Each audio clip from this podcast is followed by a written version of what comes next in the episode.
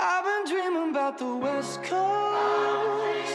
Found some faces that I don't know. Give me the sun for just a year. I'll kiss the sky.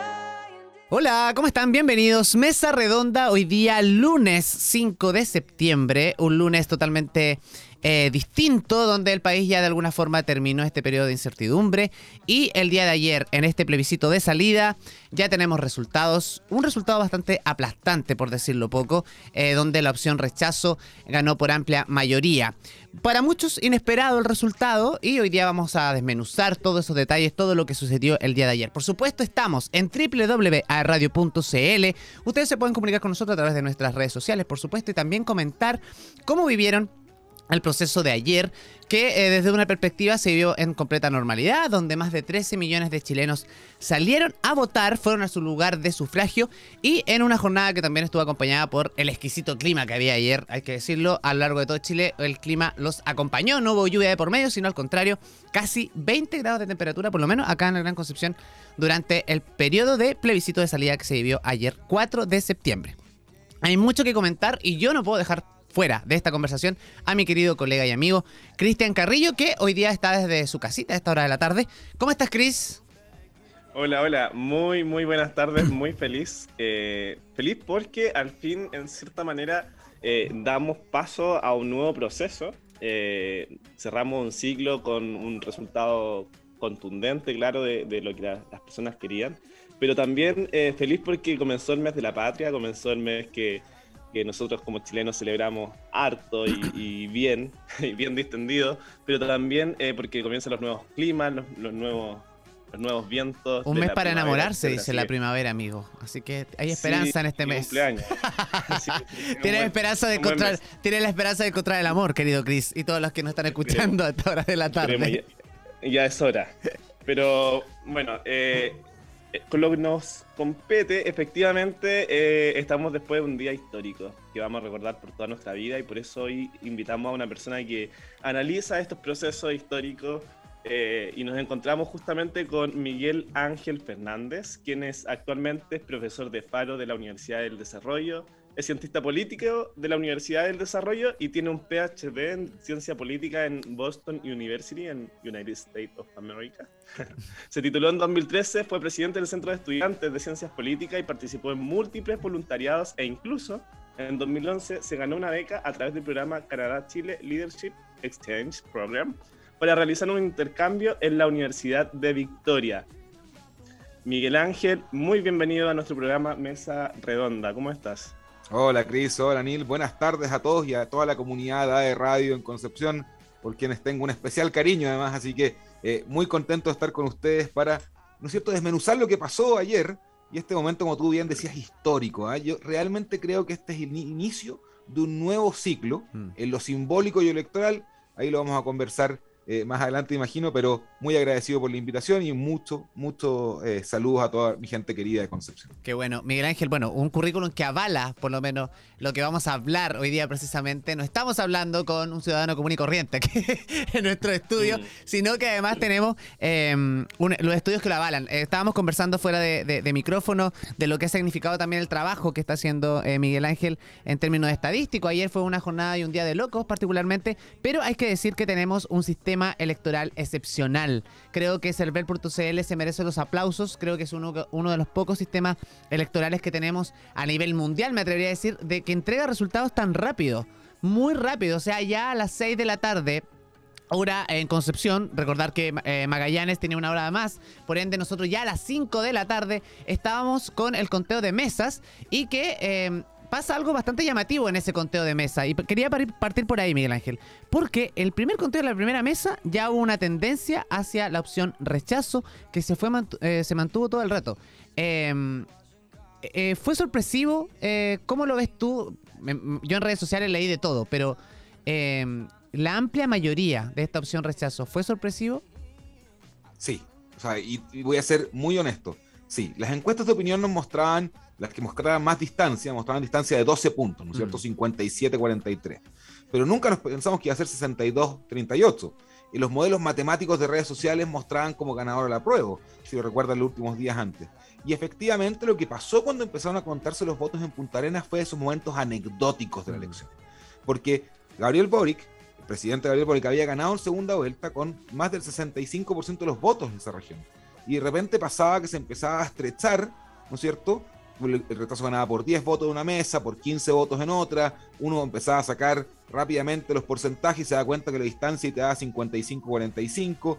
Para aquellos que estuvimos todo el día mirando los datos, los resultados preliminares de afuera también te daban, ¿no es cierto?, en comparación con el plebiscito del 2020, con la segunda vuelta presidencial del año pasado, eh, parecía que la tendencia era que le iba a ir bastante mejor al rechazo de lo que le fue, por ejemplo, a José Antonio Cast en segunda vuelta. Mm. Y ya a las 7 de la tarde ya teníamos claro que no había ganado. Y nuevamente me sumo, Nila, a lo que tú dices, el sistema, el CERVEL funcionó de manera increíble. Yo me acuerdo viviendo en Estados Unidos de lo que pasó con la elección de Trump contra Biden, que mm. estuvimos 10 días contando votos. Y más. y después, y, más, la incertidumbre de si se volvía a repetir la, la elección. En cambio, aquí estuvimos ni siquiera 10 horas, estuvimos 2 horas contando votos y ya teníamos un resultado claro. Así que pero eso también, porque el CERVEL es la institución y tiene una transmisión de datos muy importante, pero las felicitaciones son para la gente, mm. para el ciudadano, que ayer fue a votar. Más de 13 millones de chilenos fueron a las urnas. Y para, esto es un dato importante, ¿eh? esta es la elección con la tasa de participación más alta desde la elección presidencial de 1989, solo comparable con el plebiscito de 1988 no por el número de personas, sino que por las personas que van a votar en relación con las personas que están en edad de votar.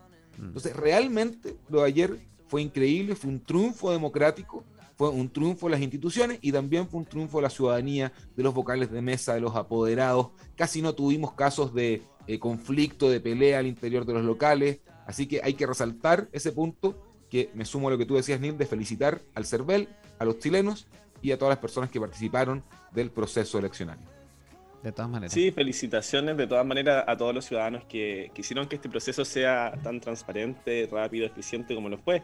Pero eh, desde tu perspectiva, eh, Miguel Ángel, eh, si bien tuvimos una alta participación, ¿por qué crees tú, o los análisis porque lo dicen, por, qué, ¿por qué ganó el rechazo finalmente? ¿Habrá influido en que el gobierno actualmente eh, tomó una bandera como campaña política y eso pudo habernos eh, perjudicado. Eh, bueno, hay hartos factores que le podríamos dar, pero ¿cuál crees tú que fue el factor principal de por qué hoy en día ganó el rechazo? Un factor principal es complejo, te voy a dar tres mejor, para que, hablamos, para que abramos la conversación. Y podríamos dar más, porque yo creo que. podríamos dar más, pero. Creo que cada uno tiene su hipótesis al respecto, claro. Tres que son muy interesantes. El primero, ¿no es cierto?, es efectivamente el rol del gobierno cuando el gobierno tomó una posición muy pro apruebo.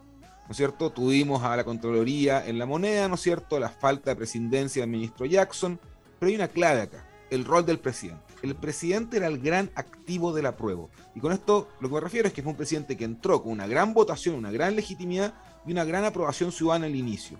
Cuando se erosionó, cuando en el fondo perdió ese apoyo popular, comenzaron a haber problemas para la opción del apruebo y por contrario, buenas noticias para la opción del rechazo.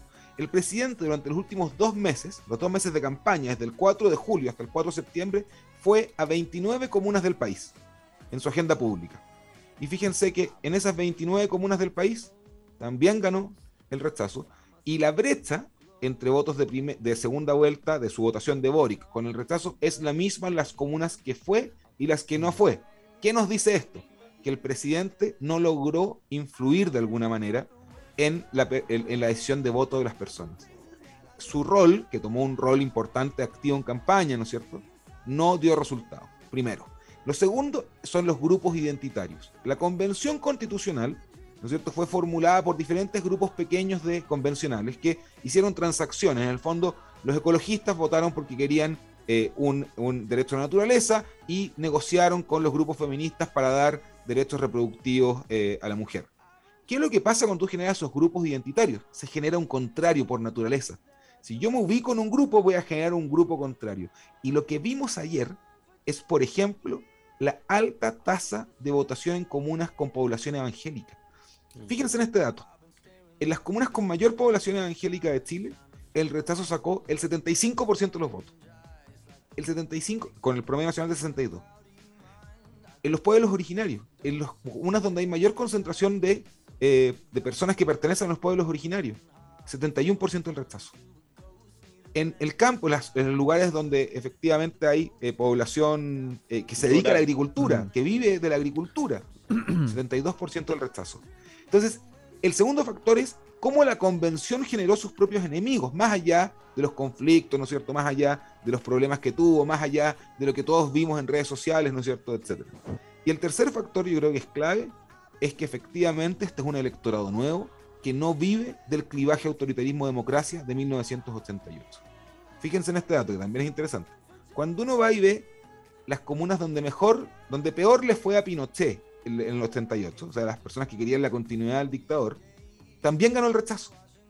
Entonces, lo que vimos, por eso yo les decía al principio, que lo que estamos viendo ahora es el inicio de un nuevo ciclo político simbólico y electoral. Los patrones electorales cambian, pero aparte de lo simbólico, son 70 años desde la primera votación de la mujer, 52 años desde la elección de Allende, 58 años desde la elección de Frei Montalva, porque todas las elecciones antes se celebraban el 4 de septiembre. Claro. Entonces, desde el punto de vista simbólico y electoral, ahí tenemos tres claves de alguna manera para entender por qué el rechazo terminó triunfando tan holgadamente sobre el apruebo el Sí. día de ayer. Y aquí hay un dato súper importante. Yo creo que más que atribuir, eh, y ayer me llamó la atención también que algunos sectores políticos se, se atribuían el triunfo, pero me parece también que hay que tener eh, poner paño frío a esa situación. Creo que más allá de que eh, esto se, se atribuya a un determinado sector político, aquí los que hablaron fue la ciudadanía.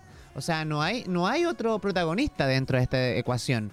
Más allá de que obviamente todos hicieron sus respectivas campañas, me parece que los dos sectores cometieron errores a través de las fake news, a través de, las constantes eh, descalificaciones en los debates. O sea, era, era insólito y lo comentábamos acá en el programa muchas veces con Chris, de alguna manera que eh, la gente más que entender en estos programas que se dieron, eh, programas satélite, tanto de CNN como en Mega, los 100 indecisos y bla, bla, bla, uno al uno que, que, que por lo menos tenía la opción de leer, eh, de que, se- que- estudiamos un poco el tema y que estábamos tratando de entender, realmente no se entendía nada. O sea, si una persona era un 100 indeciso, veía esto y quedaba más indeciso aún. Y ahí hay un porcentaje mucho ma- ma- mayor también había- y había, y que me parece que también es un factor importante de analizar, Miguel Ángel.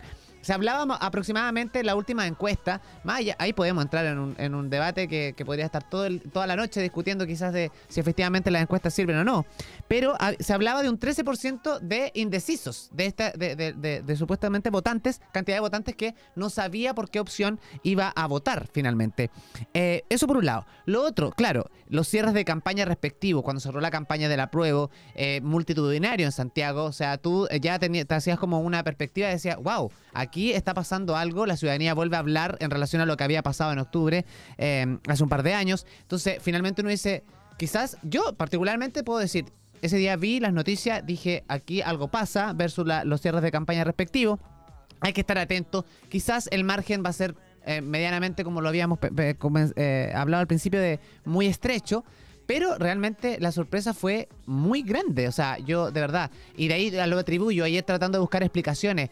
Creo que el acto eh, que se cometió, eh, particularmente hablando con los adultos mayores, eh, el acto que ellos iban por la opción apruebo, después del acto denigrante eh, con el símbolo patrio de la bandera ocurrido en Santiago, que no vamos a entrar a, a- a- a discutir detalles, Valparaíso. en Valparaíso, perdón, muchas personas adultos mayores se cambiaron su opción en relación a ese episodio. Eso es un muy, eh, me llamó mucho la atención ayer porque me atrevería a decir que, de seis eh, personas adultas mayores que hablé, cuatro me hablaron de ese incidente. Entonces igual ahí hay como algo pasó ahí con esa co- con ese acto. Y lo otro, también, otro comentario que recibí ayer que me pareció bastante asertivo, que claro, el hecho de que uno ve una gran masa de personas celebrando en la calle, pero de esa gran masa hay un porcentaje eh, bastante alto de jóvenes que no están aptos para votar y son menores de edad. Y que ayer lamentablemente no fueron parte del proceso del plebiscito de salida. Entonces hay varios, yo creo que podríamos estar buscándole eh, muchas explicaciones a lo que pasó ayer, Miguel Ángel. No sé cómo, cómo, cómo lo ves tú desde ese punto de vista. Disculpa que me Eh, haya extendido tanto, pero había que... No, Bill, no te preocupes. De, de hecho, tus dos reflexiones son muy interesantes. Quiero, quiero aportar a las que hiciste esto porque creo que, creo que estamos en una dirección correcta de análisis. Lo primero es esta diferencia entre el activista contra el ciudadano. Y esto es, una, es, un, es, un, punto para reflexionar siempre en un sistema democrático, eh, liberal, representativo como el chileno. ¿Mandan más un grupo de personas que gritan más fuerte? ¿O los que tienen que tomar decisiones son la población en general? Mm. Lo que vimos, ¿no es cierto?, ayer, y efectivamente cualquiera que vio el acto de campaña de la prueba del juez, jamás habría imaginado que iban a perder por 20 puntos. Jamás. Mm. O sea, hay que ser muy honesto con eso, jamás. Pero ¿qué es lo que pasa? Una cosa es el activista, la persona que va, se moviliza, etcétera, y otra cosa es ese silencio de la ciudadanía que se expresa cuando uno está frente a la urna y con el voto en la mano y sin nadie más, sin el ruido de afuera de alguna manera. Y lo que vimos ayer fue efectivamente que, en la misma eh, reflexión tuya, la masa con diferentes grupos eh, sociodemográficos no es lo mismo que la expresión ciudadana en democracia y por eso es tan importante el voto. Por eso es tan importante la igualdad frente al voto. Porque da lo mismo cuánto gritas, da lo mismo cuánto salgas, da lo mismo cuánta gente juntes, todos valemos lo mismo. Y lo segundo es el rol de las polémicas.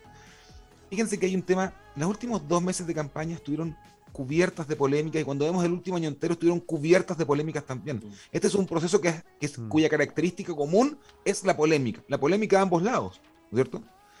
Y el tema de las fake news que se ha hablado mucho, fíjate que hay un tema que es interesante.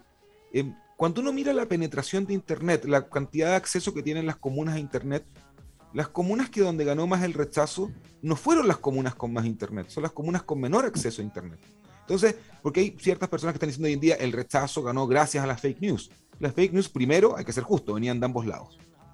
Y lo segundo es que si hubiese sido cierta esa hipótesis de que efectivamente a mayor cantidad de fake news, mayor apoyo al rechazo, las comunas con mayor acceso a Internet habrían tenido mayor votación por el apruebo, y no fue así. Mm. Entonces, es bueno intentar contrarrestar estas lógicas de, opinión pública eh, sobre datos duros que ya tenemos gracias al excelente trabajo del CERVEL nuevamente.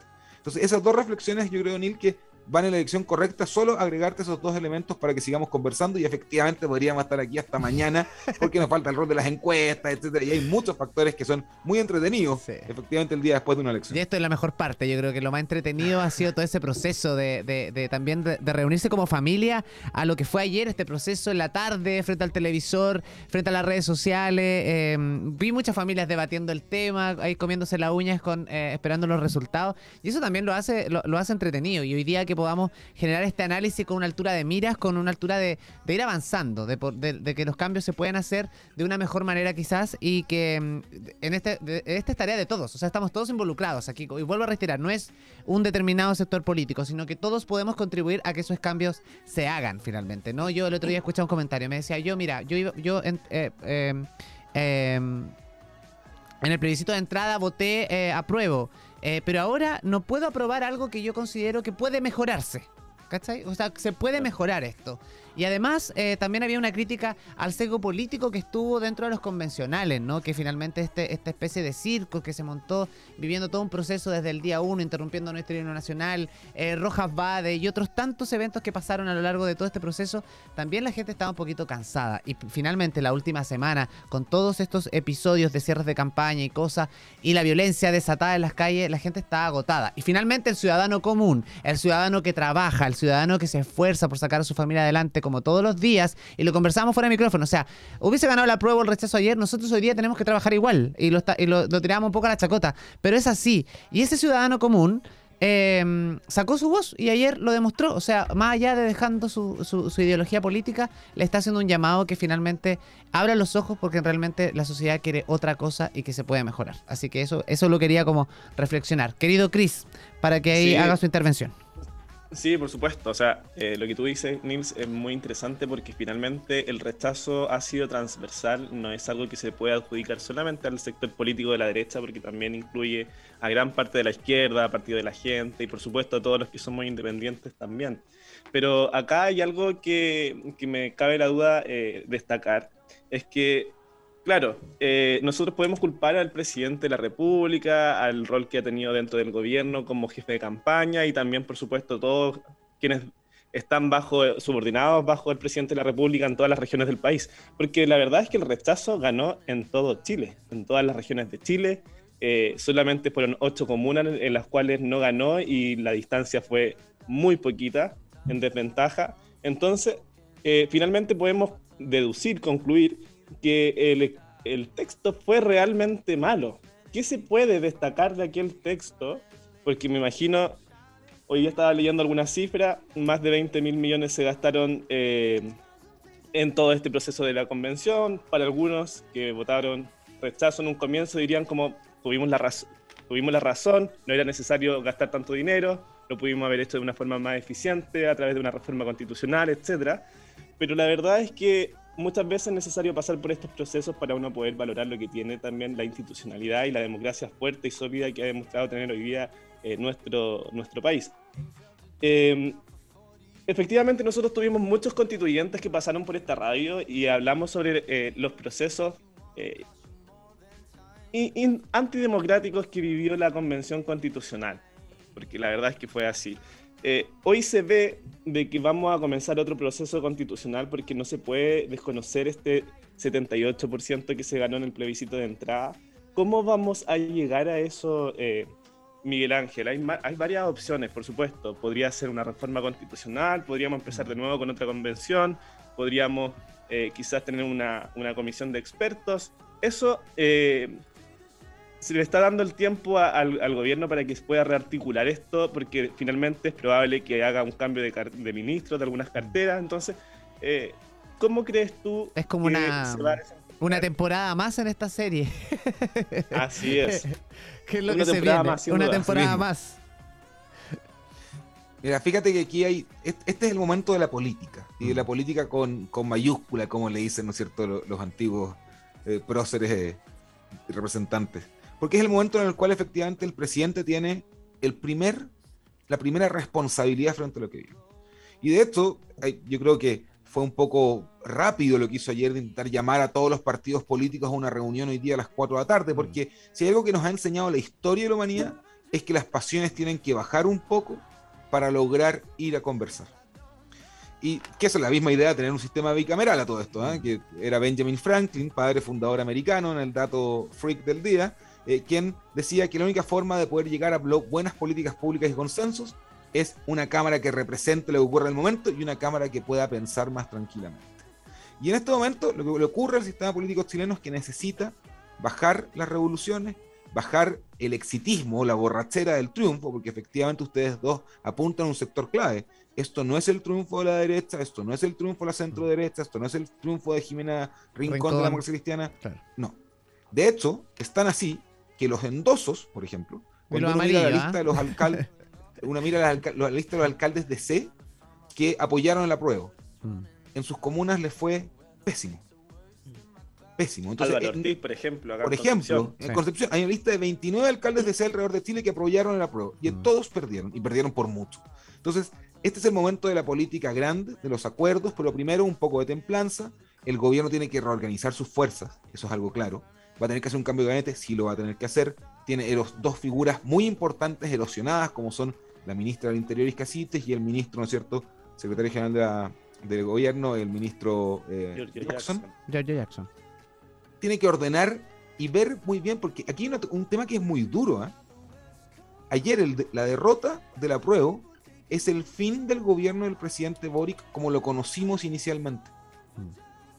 Esto es un, este es un gobierno que con su plan de instalación, duró seis meses y ahora va a tener que, en el fondo, ¿no es cierto?, rearticular sus fuerzas, rearticular su estrategia para sacar adelante aquello que prometió en campaña. Y ojo que, lo que viene ahora. Disculpa, ¿ah? Miguel Ángel, y ojo ahí que la ciudadanía también le está dando una gran responsabilidad em, y, un, y un privilegio de alguna manera. O sea, tiene la facilidad de esta segunda oportunidad después de este proceso de instalación, ¿no? Porque ya esperamos seis meses. Obviamente la gente está un poquito harta de, lo que pasó, de la inexperiencia, que se ha hablado muchísimo también de, las salidas de protocolo y otros desafortunados episodios que ha vivido este gobierno. Pero ahora tiene la segunda oportunidad que la ciudadanía le está dando a este gobierno. Ojo ahí. Porque también, si bien la desaprobación del presidente Boric ha bajado considerablemente en relación a cuando se instaló como presidente, eh, pero aún así se mantiene en un porcentaje que es llamativo. O sea, no ha bajado ni, ni, el 40 ni el 30%. O sea, está, está ahí en 50 y 50 todavía. Entonces creo que esta oportunidad es tremenda para el gobierno. Así mismo es, de hecho. No puedo estar más de acuerdo contigo. Este mm. es el momento en el que el presidente tiene que demostrar que es el jefe de gobierno y el jefe de Estado del mm. país. Y para eso, reordena su naipe y después vaya a salir a conversar con todos los agentes políticos y sociales que requieren este proceso. Tenemos dos consensos en Chile ahora muy claros. Tenemos el consenso de que hay que escribir una nueva constitución, que fue el plebiscito de entrada de 2020, y tenemos el consenso de que una constitución muy partisana no nos gusta, que queremos algo más moderado que fue el día de ayer. Y la pregunta es cómo él va a encauzar estos dos grandes consensos para poder llegar a buen puerto. Y tiene todavía, probablemente, un año y medio para aquello. Yo sospecho, y esto voy a ser eh, eh, muy honesto, que sí o sí vamos a tener una nueva convención. Mm. Porque desde Evelyn Matei, figura del rechazo de la UDI, ¿no es cierto?, hasta la democracia cristiana, hasta Maldonado, expresidente del Partido Radical, todos hicieron llamado a una nueva convención, con un paritaria. La pregunta es cómo se va a configurar esa nueva convención. ¿Va a ser por elecciones? Sí, va a ser por elecciones. ¿Debería ser más reducida en tamaño? Probablemente debería ser más reducida en tamaño y más reducida en tiempo, para lo que decía Chris, efectivamente no ocurra, que sigamos gastando los recursos de todos los chilenos en un proceso que es de aprendizaje muy útil. Yo creo que es cierto. no es un detalle menor ese de los recursos, ¿ah? y qué bueno que Chris, agradecer a Chris también por ese dato, porque finalmente uno, claro, vive el proceso y uno se olvida de cuánta plata estamos invirtiendo en todo esto. Em, y con plata, ojo, de todos los chilenos, por lo menos. En, algún minuto nos va a llegar ese impuesto. Oye, vamos a ir a la pausa comercial, pausa musical. Está muy entretenida la conversación, desmenuzando un poco lo que ha sido este plebiscito de salida con un abismante eh, triunfo de la opción rechazo el día de ayer. Eh, nosotros estamos aquí con un análisis bastante profundo y más, más, más a nivel local y también Agradecemos la explicación tan clara de nuestro invitado Miguel Ángel Fernández que nos acompaña hoy día desde la Universidad del Desarrollo em, y con este análisis tan de alguna forma contundente que, estamos tratando de entender cómo está pasando todo esto y cómo va a pasar de aquí adelante, eh, cómo se va a ir dando esta nueva convención, quiénes van a poder postular, me interesaría saber muchísimo, cómo va a ser cualquier ciudadano común, cómo, cómo lo imaginamos. Así que vamos a ir a la pausa musical y a la vuelta. Seguimos aquí en Mesa Redonda en www.radio.cl con todo el análisis de lo que fue el plebiscito de salida de este em, septiembre 4 del 2022. Vamos y volvemos.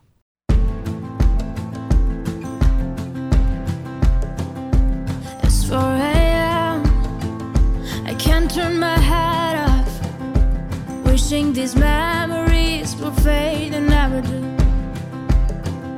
Turns out people lie. They said just snap your fingers. As if it was really that easy for me to get over you. I just need time. Snapping one,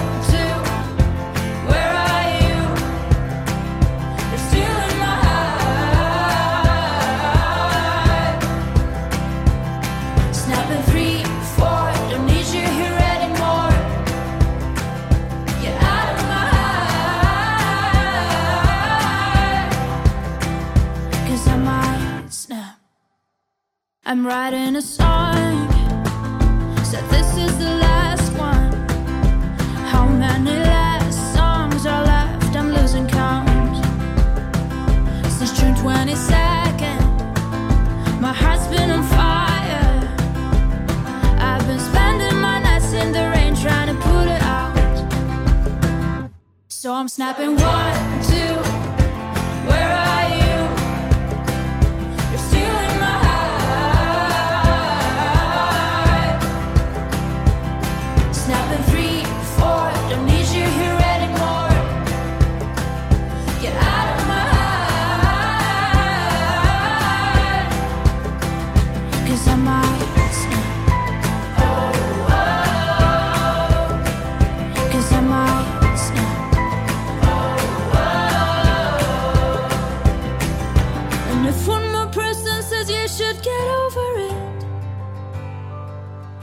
oh, I might stop talking to people before I snap, snap, snap.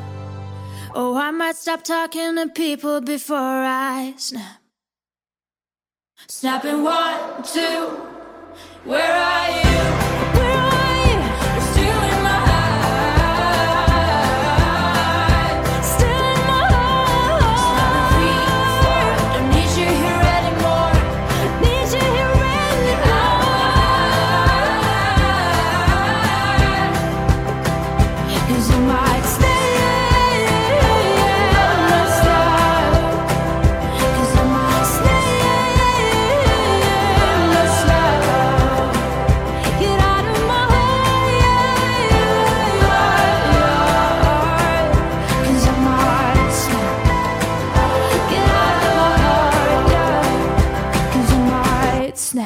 Just need time. Snapping one, two. Where are you? You're in my heart.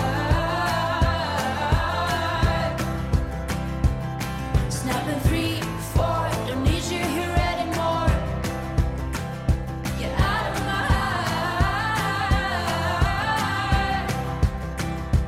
I might snap. I'm writing a song.